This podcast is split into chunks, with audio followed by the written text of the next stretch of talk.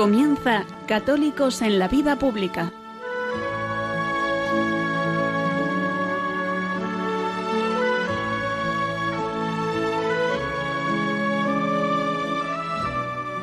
Un espacio dirigido en Radio María por Luis Zayas.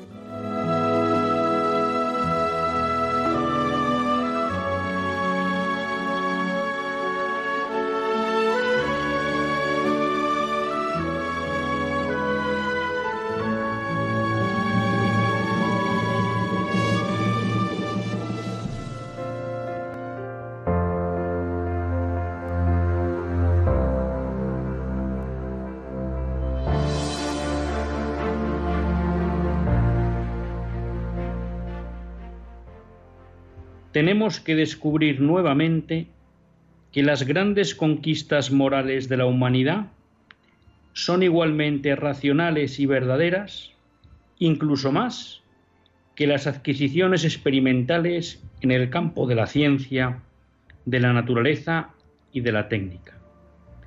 Son más verdaderas porque tocan más profundamente lo que es propio del ser y porque son más decisivas para el hombre en cuanto hombre.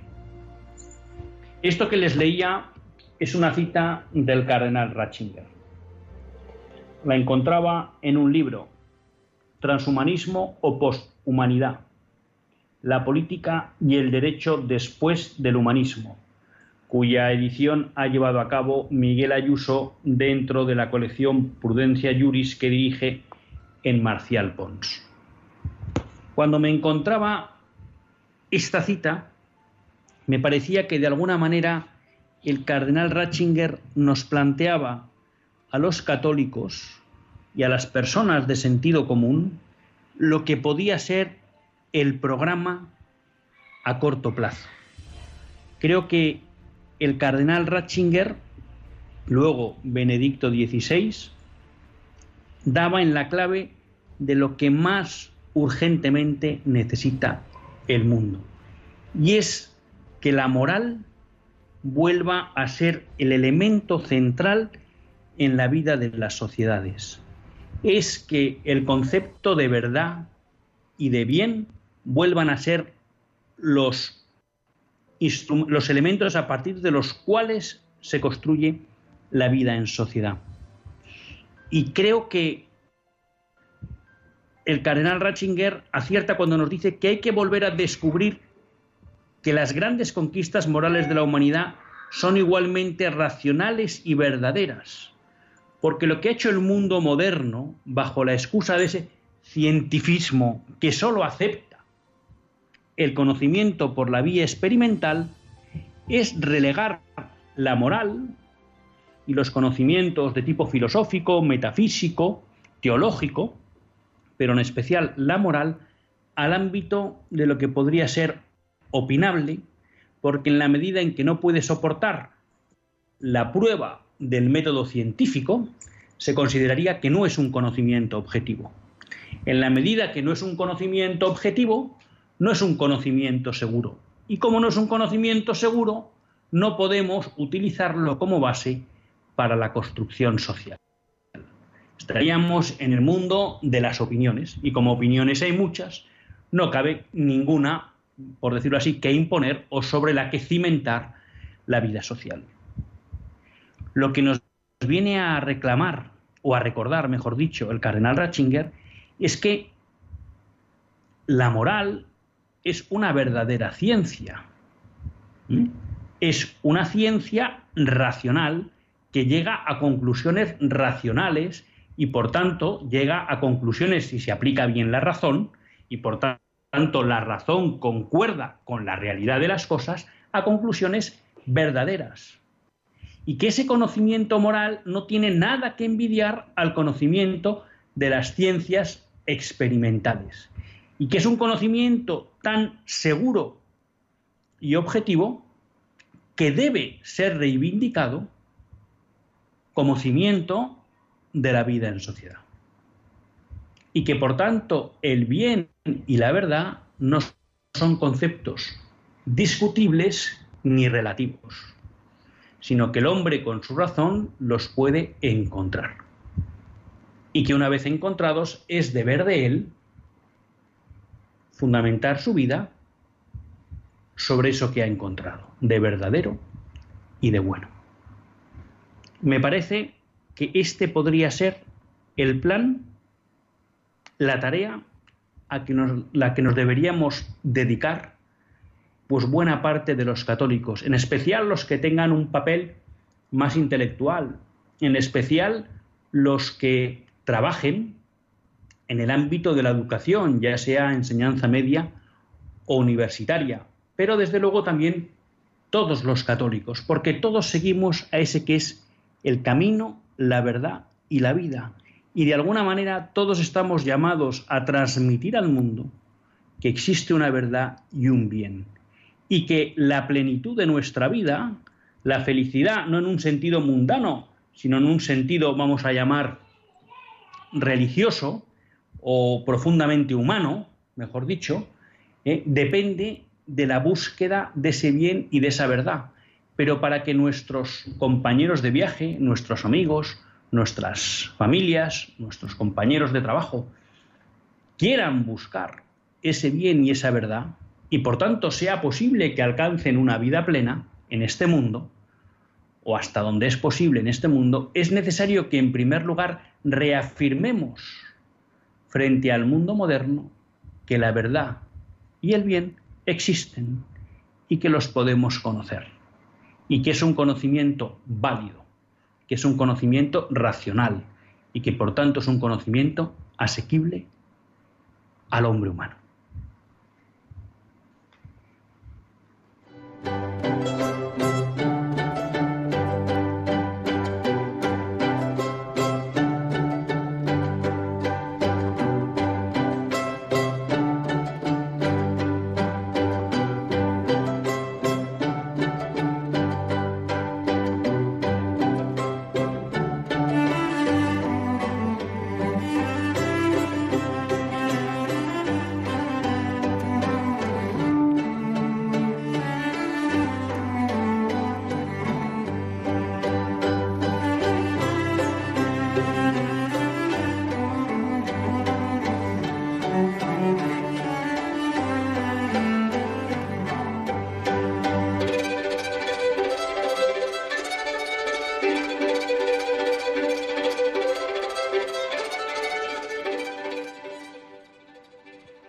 Buenas tardes, queridos amigos de Radio María.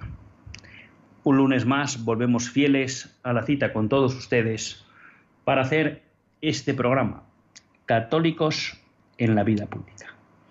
Un programa que, como todos ustedes saben, quiere ser una reflexión pausada sobre la actualidad nacional e internacional. Una actualidad que tratamos siempre de analizar, de comprender, de prever hacia dónde nos va a llevar desde la óptica del magisterio de la Iglesia y su doctrina social.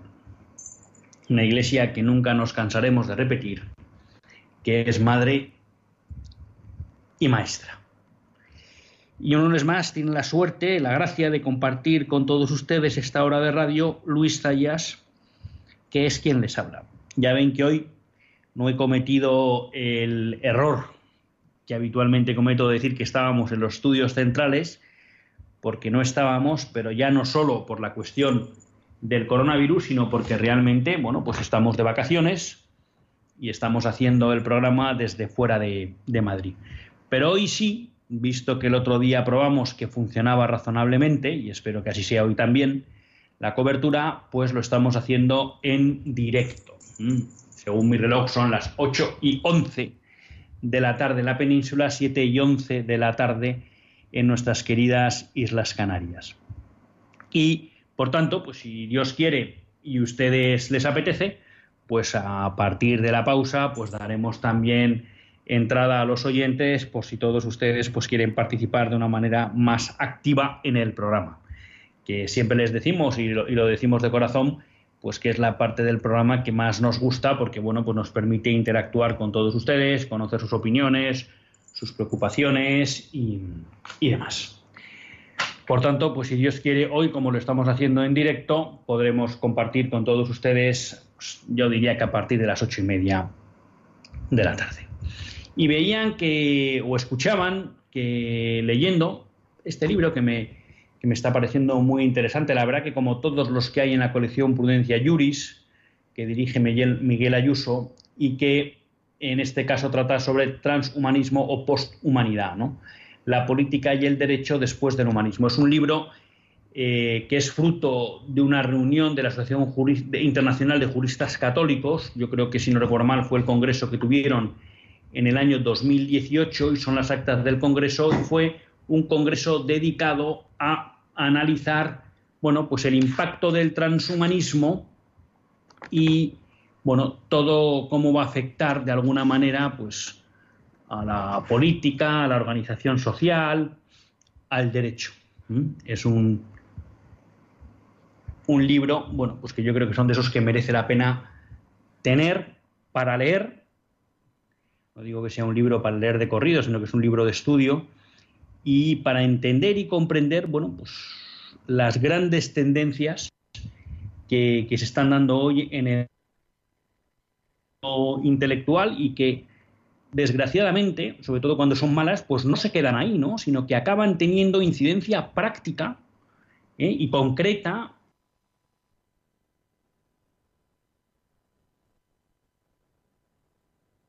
corrientes se mueven en el mundo y hacia dónde nos pueden llevar, ¿no? Y cómo nos pueden impactar. Y no cabe duda que una de las cuestiones, pues que ojalá algún día podamos tratar de una manera un poco más monográfica, pues es la del transhumanismo, ¿no? que es una corriente que de alguna manera lo que plantea es utilizar la ciencia, eh, todo toda la biotecnología, para mejorar eh, las capacidades, vamos a llamar, físicas e intelectuales del hombre, ¿no? Y ahí aparece un debate, un debate relevante eh, sobre en qué medida esas manipulaciones acaban haciendo que más que hombres estemos hablando de robots o no, ¿no? Y hasta qué punto esas intervenciones son morales o no. Está la teoría famosa del cyborg, ¿no? Cyborg, medio hombre, medio máquina. Pero bueno, es un tema que yo de momento pues tampoco conozco en profundidad, aunque sí quiero abordarlo con una amiga de todos ustedes, que es Elena Postigo, que en los últimos años se está dedicando al estudio del transhumanismo y yo creo que sería bueno en, en la temporada que, bueno, que comenzará en septiembre, si Dios quiere, en octubre en Radio María, pues poder abordar la cuestión del transhumanismo. Pero bueno, les decía que leyendo este libro, bueno, pues me encontraba con esta cita del cardenal Ratzinger, pues que me parece mm, certera. Yo creo que el cardenal Ratzinger, Benedicto XVI, bueno, pues es de las personas que leerle siempre aprovecha y además tiene esa capacidad de un hombre de una gran altura intelectual que es capaz de escribir para los que nos quedamos muy lejos de su capacidad intelectual y que por tanto siempre se le entiende. Y además, pues uno cuando le va leyendo se va dando cuenta de lo certero de sus análisis, ¿no? Y me parecía, porque esta cita la tomaba, este concretamente en un artículo de Miguel Ayuso, y la tomaba de un artículo del ocaso del hombre y el reto de la fe, que escribió en el ABC cuando era cardenal Joseph Ratzinger en 31 de marzo y el 1 de abril de 1988. ¿no? La cita es del segundo artículo, quizá fue un artículo que por su longitud pues, se publicó en dos números consecutivos del, del ABC. ¿no?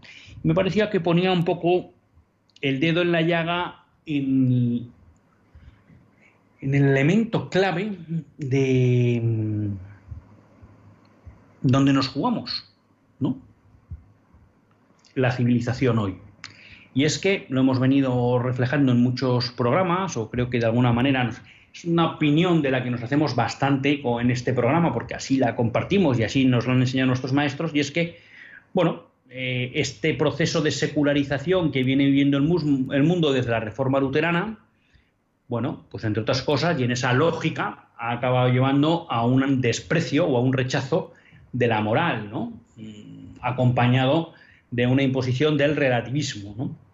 Y claro, al final la excusa que ha servido para eso eh, vendría un poco relacionada con toda la revolución que se produjo, se produjo en la ciencia allá con Francis Bacon, con Descartes, ¿no?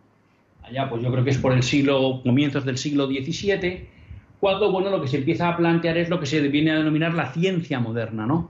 Una ciencia que de alguna manera ya renuncia a entender y a comprender el orden intrínseco que hay en el mundo y en las cosas, ¿no? Eh, que de hecho luego negará la existencia de ese orden y de alguna manera lo que dirá es que lo único que existen son fenómenos que el hombre puede aprender, aprender, puede conocer y de alguna manera describir, ¿no? Y que luego, pues si de alguna manera esos fenómenos es capaz de replicarlos mediante lo que llaman el método experimental, es decir, aquello que hemos visto, observado, somos capaces de reproducirlo, pues entonces eso daría lugar a un conocimiento cierto, ¿no? De lo cual se ha derivado que todas aquellas ciencias que no soportan el método experimental, en la que tendríamos pues, lo que podría ser la teología, la filosofía, buena parte de las ciencias sociales, de las humanidades, pues en el fondo son ciencias que lo que han venido es a, ser con el tiempo relegadas, por entender, relegadas un poco de ese carácter científico, por entender, bueno, pues que no cabía un conocimiento objetivo. Y eso ha impactado de manera muy fuerte y relevante en lo que podríamos denominar la moral, que no es otra cosa que pues, la búsqueda o la comprensión eh, del ser del hombre para encontrar cuál es su verdad y cuál es el bien y de ahí poder orientar su comportamiento. Bueno, eso ha sido rechazado y claro, lo que nos encontramos hoy en día es que en este mundo relativista, bueno, pues al no haber ni bien ni verdad, pues al final con lo que nos encontramos es que no hay criterio, no hay criterio moral y que todo vale.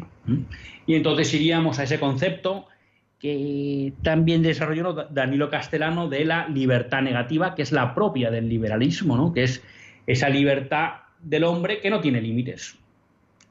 Como mucho, como mucho, pues un límite que también acaba siendo muy teórico y poco concreto de no hacer daño al otro. ¿no?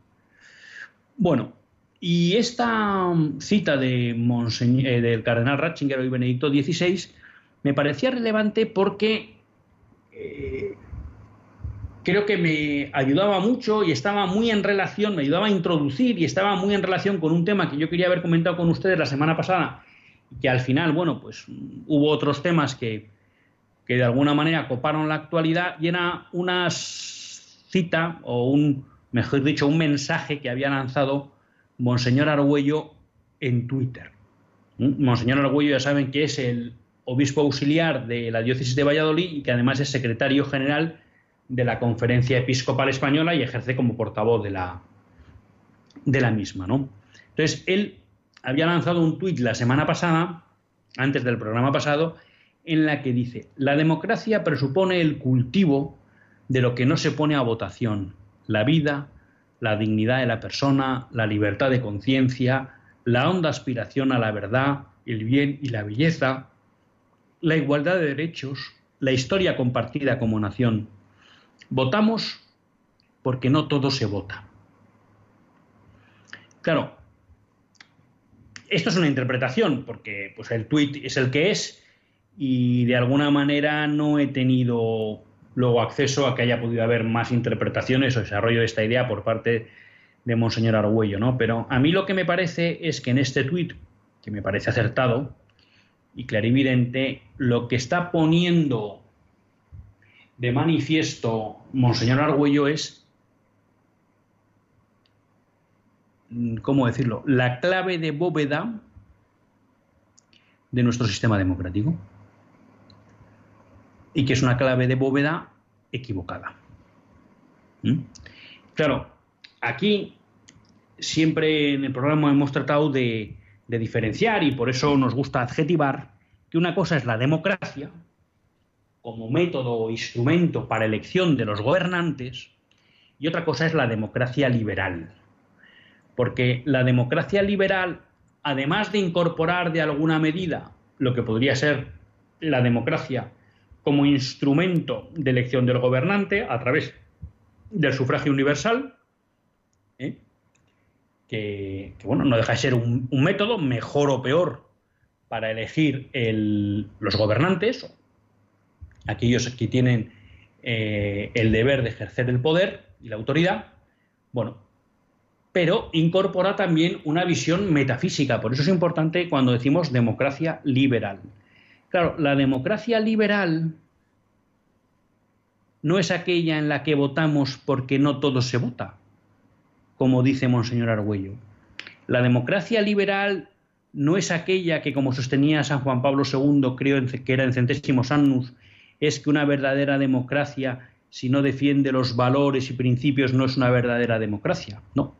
Porque la democracia liberal, fruto de esto que nos señalaba el cardenal Ratzinger, niega la existencia de cualquier bien que podamos conocer de una manera objetiva y de cualquier verdad. Y por tanto, el bien y la verdad se decidirán a través del voto.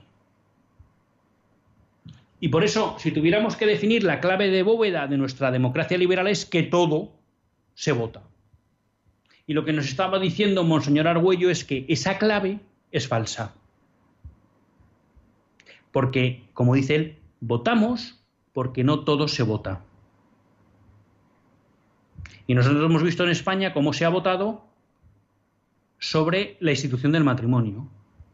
Y se la ha desnaturalizado de sus condiciones propias, como es la indisolubilidad, como es la heterosexualidad. Y se ha votado, pero son cosas que no se votan porque están en el orden de las cosas. Nosotros hemos visto cómo se ha votado sobre quién tiene derecho a que su vida sea protegida y no, y ahí tenemos todas las leyes del aborto que ha sufrido España. Nosotros hemos votado sobre si se pueden fabricar personas o no. Y ahí tenemos todas las leyes de fecundación artificial. Nosotros hemos votado sobre si se puede experimentar o no con personas humanas. Y ahí tenemos todas las leyes de investigación biomédica. Nosotros hemos votado, todavía no, pero nos quieren hacer votar. Y además muchas veces no votamos nosotros, votan los diputados que muchas veces en sus programas electorales los partidos no nos han dicho que iban a votar sobre estas cuestiones y ni siquiera el sentido del voto, ¿no? ¿Eh? Pero ahora eh, tenemos un gobierno que está empeñado en que votemos sobre si cabe la posibilidad de que haya quienes decidan que hay vidas que no merecen la pena de seguir siendo vividas, ¿no? Y por eso nos quieren aprobar una ley de eutanasia o de suicidio asistido. Mm, hay quien nos quiere hacer votar ¿no? sobre la posibilidad de poder alquilar, alquiler vientres de, mujeres para tener hijos. Hay quien nos pide que votemos sobre si España existe como nación, ¿no? Y, nos quieren pedir que se vote el separarse o no, olvidándose de una historia y de una tradición, ¿no? Aquí habla Monseñor Argüello, ¿no? De la historia compartida como nación. Y claro, en otro tuit, que yo lo estoy citando, todo esto de esta página, pues que yo también les recomiendo que sigan, que es Cristianos en Democracia, ¿no? Y cita otro tuit de Monseñor Argüello en el que dice, no importan los hechos, solo la interpretación, dice el axioma fundante de la posverdad. El primado de la interpretación ofrece como premio la más atractiva de las ilusiones, tener siempre razón, a pesar de ser desmentido por la realidad o por la hemeroteca. Y dice también en otro tuit Monseñor Argüello, qué importante es en esta hora una propuesta que no nos trate como animales al servicio de las necesidades de la granja, ni siquiera seducirnos como la antigua serpiente, sino que favorezca la humilde conciencia de ser hombres y la virtud de ensanchar nuestra humanidad. Bueno, eh, lo mismo que el cardenal Ratzinger, Monseñor Argüello nos habla de que vivimos en, en la posverdad, donde ya ni siquiera, pues eso, los hechos importan, ¿no? Todo es interpretativo, cada uno tiene una opinión. Claro, eso lleva a una democracia liberal donde todo se vota. Pero nosotros, desde la óptica del pensamiento clásico, del pensamiento tradicional político y del magisterio de la Iglesia, sabemos que no. que muchas cosas no son objeto de votación. Porque el bien que hay detrás no es susceptible de ser violado, de ser violentado.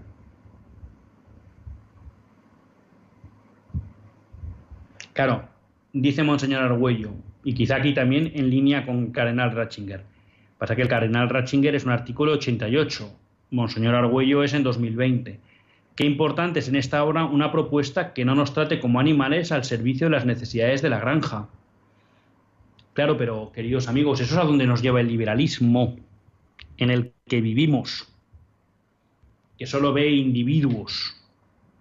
Y si donde no hay moral, y por tanto es difícil fundamentar la dignidad de la persona, al no existir un bien, al no existir una verdad, claro, esos individuos se convierten en objetos. Cuando el sujeto se convierte en objeto, se le aplican los mismos principios que a los objetos, y es que los podemos manipular a nuestro antojo. Por tanto, de alguna manera, creo que con otras palabras, hoy en 2020, Monseñor Argüello nos llama lo mismo que nos llamaba Benedicto XVI en 1988. Hay que volver a recuperar las conquistas morales. Y para eso hay que ser capaces de volver a transmitir a la sociedad que el conocimiento moral es posible, que el conocimiento del bien y de la verdad es posible.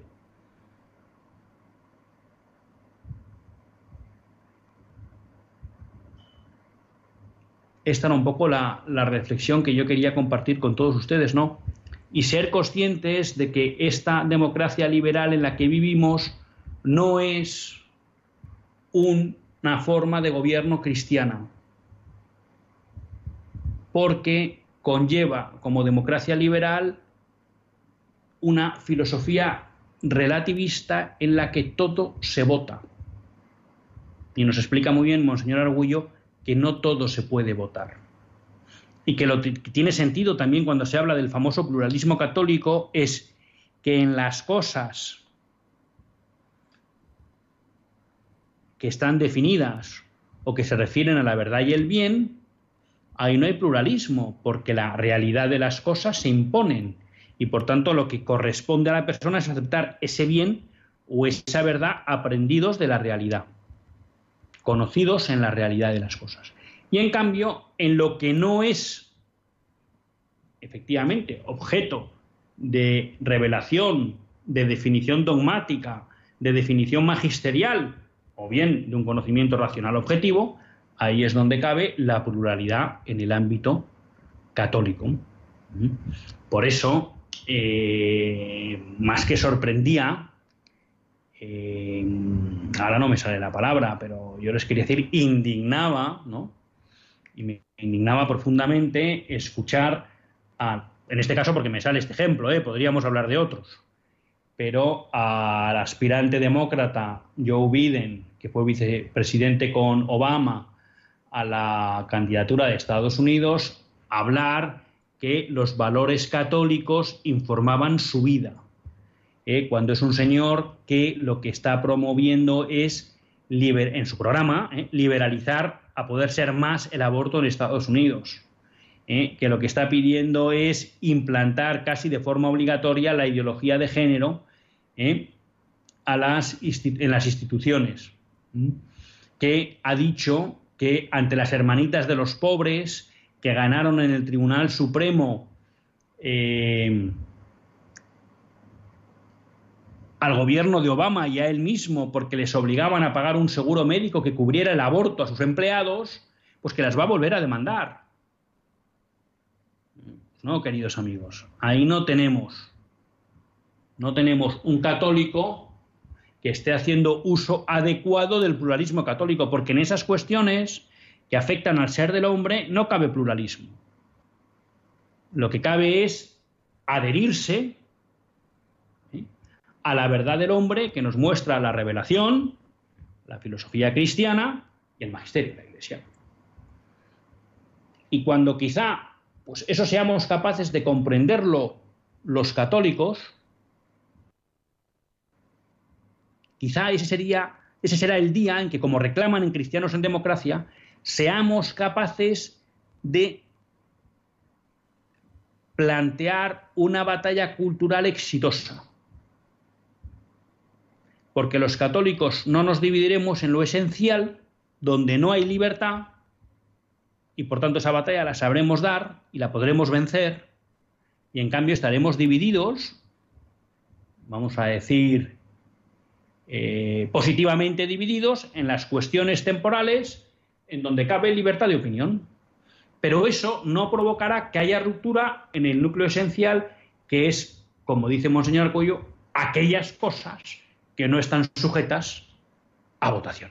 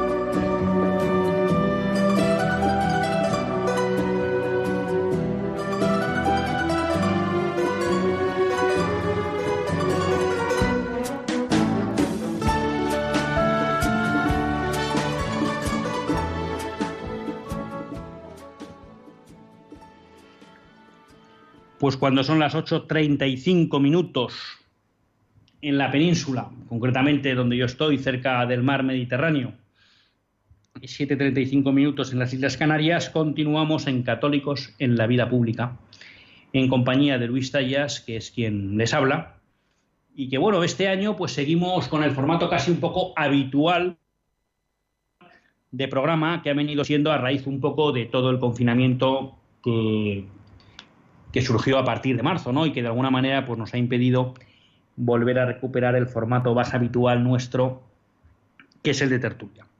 Pero como les decía, bueno, pues hoy estamos haciendo el programa en directo. Gracias también, y esto pues no se nos debe olvidar a Mónica, que le tenemos ahí en los estudios de Radio María o desde casa, porque hoy en día la tecnología lo permite todo y podemos estar en directo con todos ustedes, pues les recuerdo que aquellos que estén interesados en hablar en participar en el programa, pues pueden llamar al 91 005 9419. 91 005 9419. Y bueno, esta segunda parte del programa yo quería aprovecharla pues para ir tocando algunas noticias. Mm, no se me va a dar tiempo a tocar todas porque realmente hay muchas pues que son que son interesantes, ¿no? Eh, Quizá una que no sé cómo explicarles, me ha tumbado, me, ha, dejado machacado. Es la de la que hemos conocido de Francia. Eh, la noticia es del 12 de agosto, con lo cual estamos hablando de la semana, vamos, de, la semana reciente, de la semana pasada, en la que eh, la Asamblea Nacional Francesa aprobó una nueva ley por la cual se podrá abortar, es decir, se podrá asesinar a los bebés no nacidos hasta el último día de gestación. Bastará con alegar angustia psicosocial para que la ley de alguna manera proteja a aquellas mujeres que quieren acabar la vida con su hijo que tienen en el seno materno. Claro, a uno se le hiela, se le hiela la sangre, ¿no? Cuando yo vi esta noticia, pues ¿qué quieren que les diga? O sea, se me vino el mundo encima, ¿no? Porque si no, bueno, en, en el mundo occidental, el primer país que aprobó el aborto fue Francia, Claro, eso es remitirnos a la, a la patria de Jerome Leyen, ¿no? Jerome Leyen que dio la batalla por la vida, que fue capaz de parar el primer proyecto, la aprobación del primer proyecto de ley del aborto en Francia, que ya no consiguió parar el segundo, y a partir de ahí, bueno, pues ha ido produciendo una mayor permisividad en el aborto en Francia, pero claro, esto ya es directamente eh, bueno, pues es que no sé cómo decirlo, pero legalizar que la vida humana no vale. ¿Mm?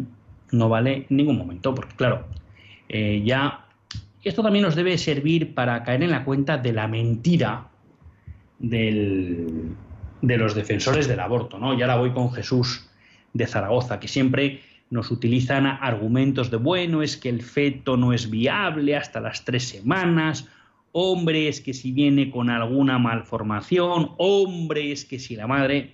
Al final la realidad es esta, ¿no? Lo que se quiere es imponer el aborto a toda cuesta en, hasta o en cualquier momento, ¿no? Bueno, y esto es lo que se ha aprobado en la Asamblea Francesa, que para mayor escarnio, en el debate solo estaban presentes 100 diputados de la noticia pone 500. Yo luego me he metido en internet y he visto que la Asamblea Francesa tiene 576 diputados. Pero bueno, si fueran 500, es decir, solo el 20% de los diputados ha considerado relevante estar en este debate. Por tanto, nos encontramos que esta ley se aprueba con, 60, con el voto a favor de 60 diputados de 500.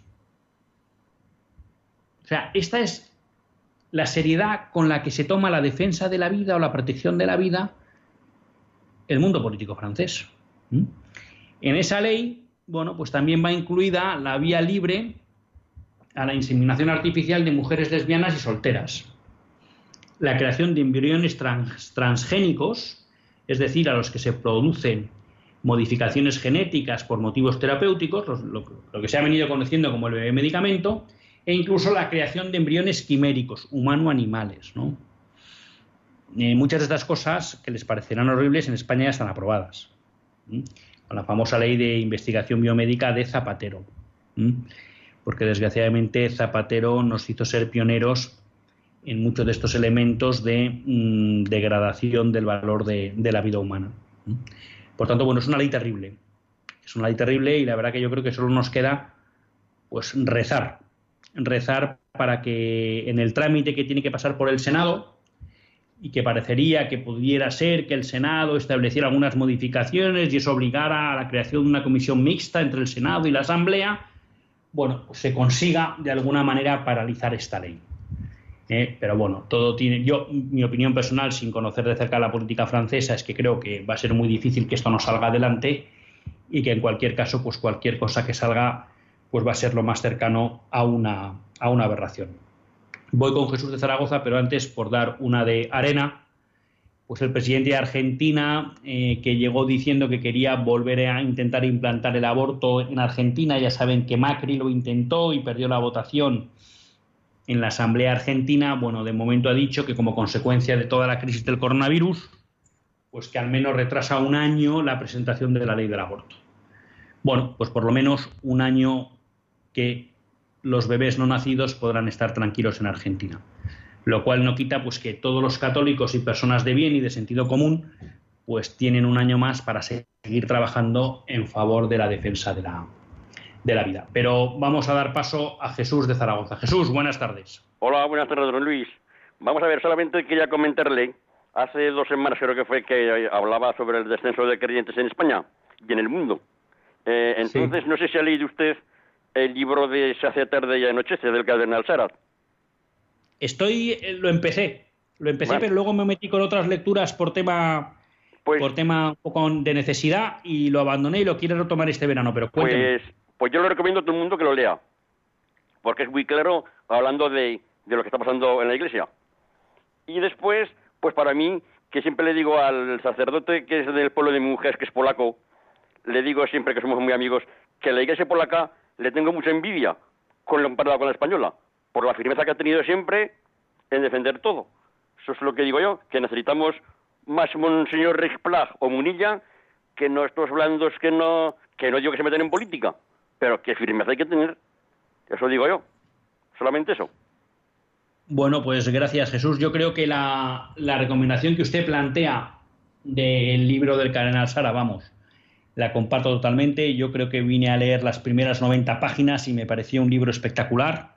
¿eh? lo mismo que Dios o nada. El del silencio no lo he leído, pero también me han hablado muy bien de él. Yo creo que, que sí, que son tres libros imprescindibles para un católico que quiera eh, comprender lo que está pasando en el mundo y en la Iglesia. Estoy, estoy de acuerdo con usted, ¿no? Luego, sobre eh, lo que dice que siente envidia de la iglesia polaca, bueno, pues mm, yo lo reconozco que efectivamente hay muchas cosas que me gustan de la iglesia católica, eh, de la iglesia polaca, y que realmente, pues por ejemplo, a mí la reacción que tuvieron cuando toda la situación de la pandemia y que mm, pues decidieron mantener abiertas las iglesias e incluso aumentar el número de misas para evitar las aglomeraciones y demás, pues a, a mí me encantó y es verdad que tienen una presencia muy potente en el país. Pero, bueno, pues lo que usted dice, eh, yo efectivamente, pues eh, creo que tenemos obispos muy buenos, Monseñor Rech, Monseñor Munilla y muchos también que nos citan, pues hoy hemos hablado de Monseñor Argüello, creo que sus, que sus declaraciones eran muy acertadas.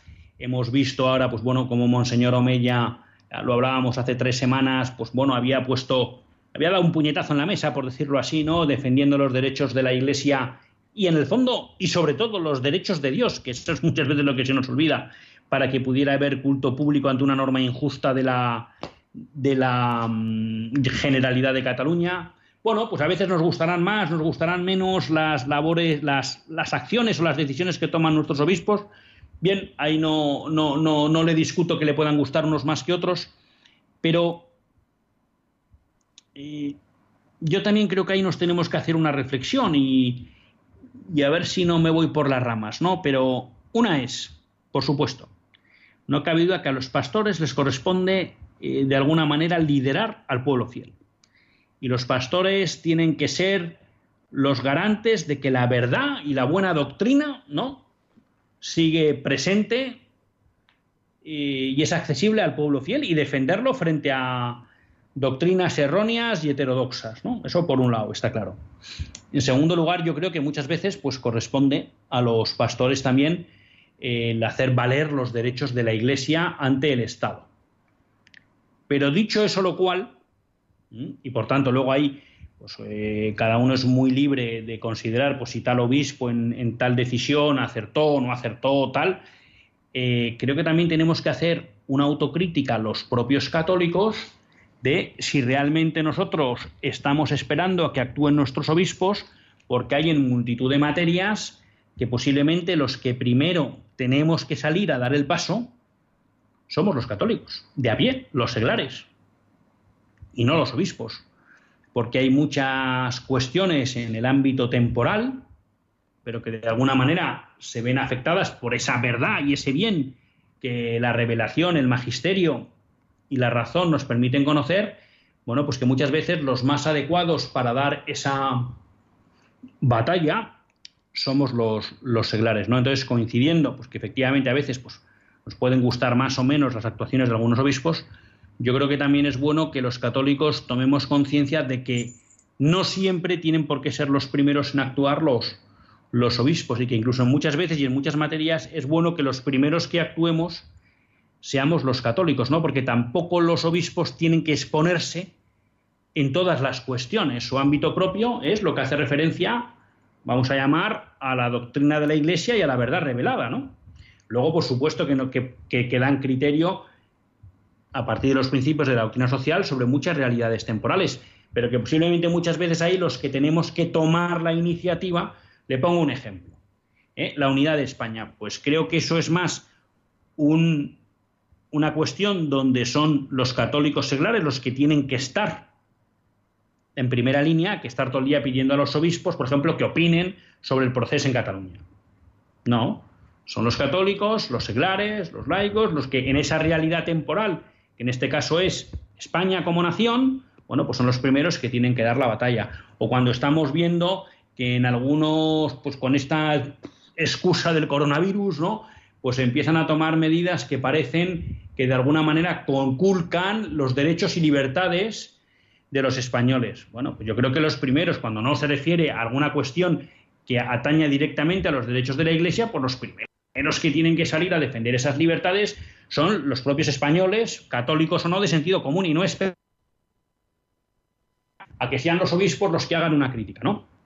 Lo cual, como digo, no es incompatible con lo que usted plantea de que quizá, bueno, pues a veces eh, podamos pensar que, algún otro obispo pues, nos hubiera actuado, gustado que, que, actuara de una u otra manera, ¿no? Pero yo creo que también es bueno que cojamos la costumbre de que cuando nos gusta lo que hacen se lo digamos y cuando no nos gusta, pues con respeto también, pues les escribamos y les digamos, porque a lo mejor ellos pues se sienten apoyados y entienden que es una cosa que preocupaba a los católicos. Tenemos a Juan José de Madrid con nosotros. Buenas tardes, Juan José.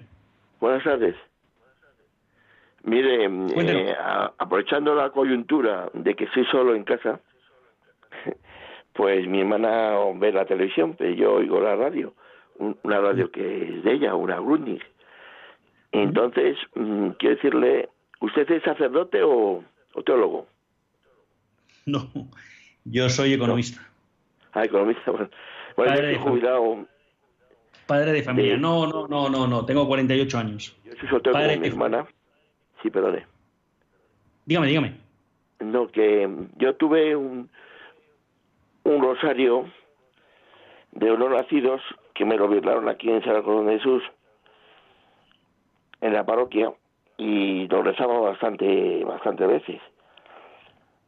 Eh, sobre todo, yo no soy, yo estoy a favor de de la vida, por supuesto, desde el primer momento de su concepción hasta, hasta el desenlace último. Y también en Holanda dicen que la eutanasia también, que está un poco, ¿cómo decirlo? El otro día salió por, por, por me parece que estaba estaba, mm, ¿cómo se dice esto? ¿Cómo se llama la palabra? Eh, estaba, ¿cómo se llama? Sí, intentando ampliar la ley de la eutanasia o... Sí, sí, ampliarla incluso a las personas que ya simplemente han decidido que su vida no tiene sentido, ¿no? Eh, ya no se trata de aplicarla a personas que de alguna manera viven una situación terminal, sino ya simplemente alguien que por pues una simple depresión o por lo que fuera, considera que su vida ya no tiene sentido y querrían aprobar una ley que permitiera aplicar la eutanasia a esas personas, ¿no? Pero dígame. bueno, el hombre, el Ortega se dijo que el, primer animal político es el hombre, ¿no?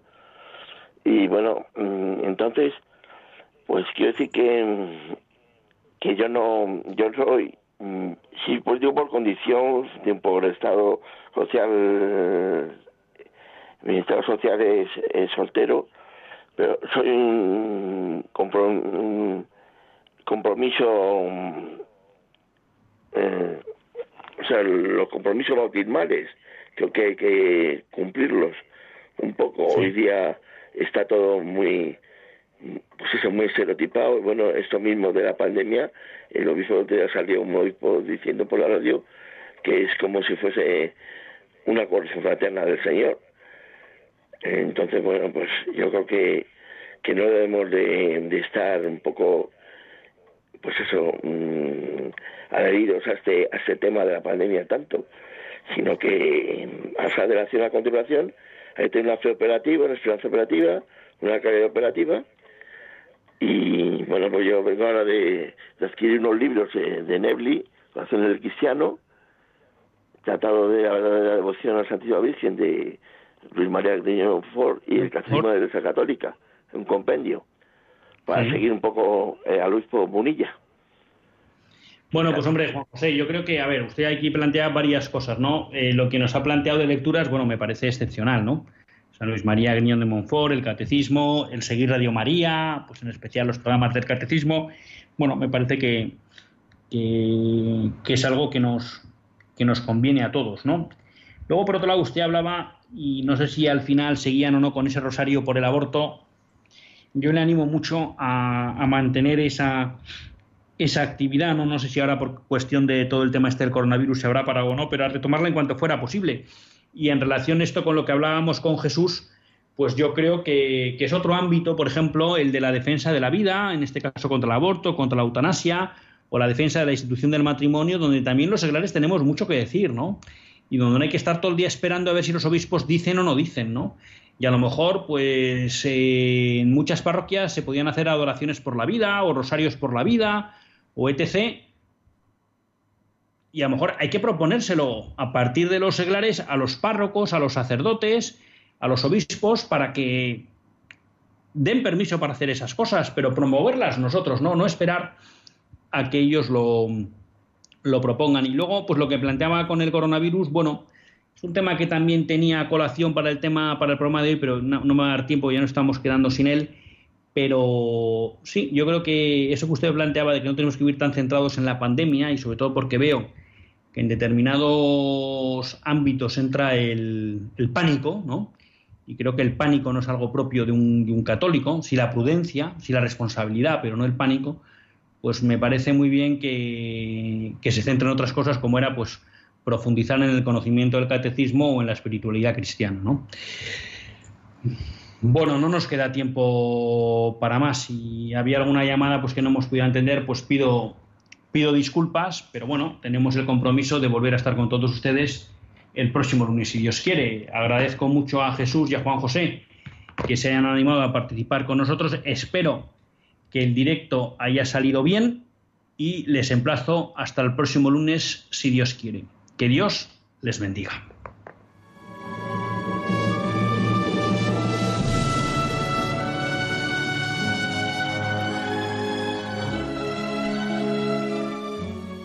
Así concluye Católicos en la Vida Pública, un programa que dirige Luis Zayas.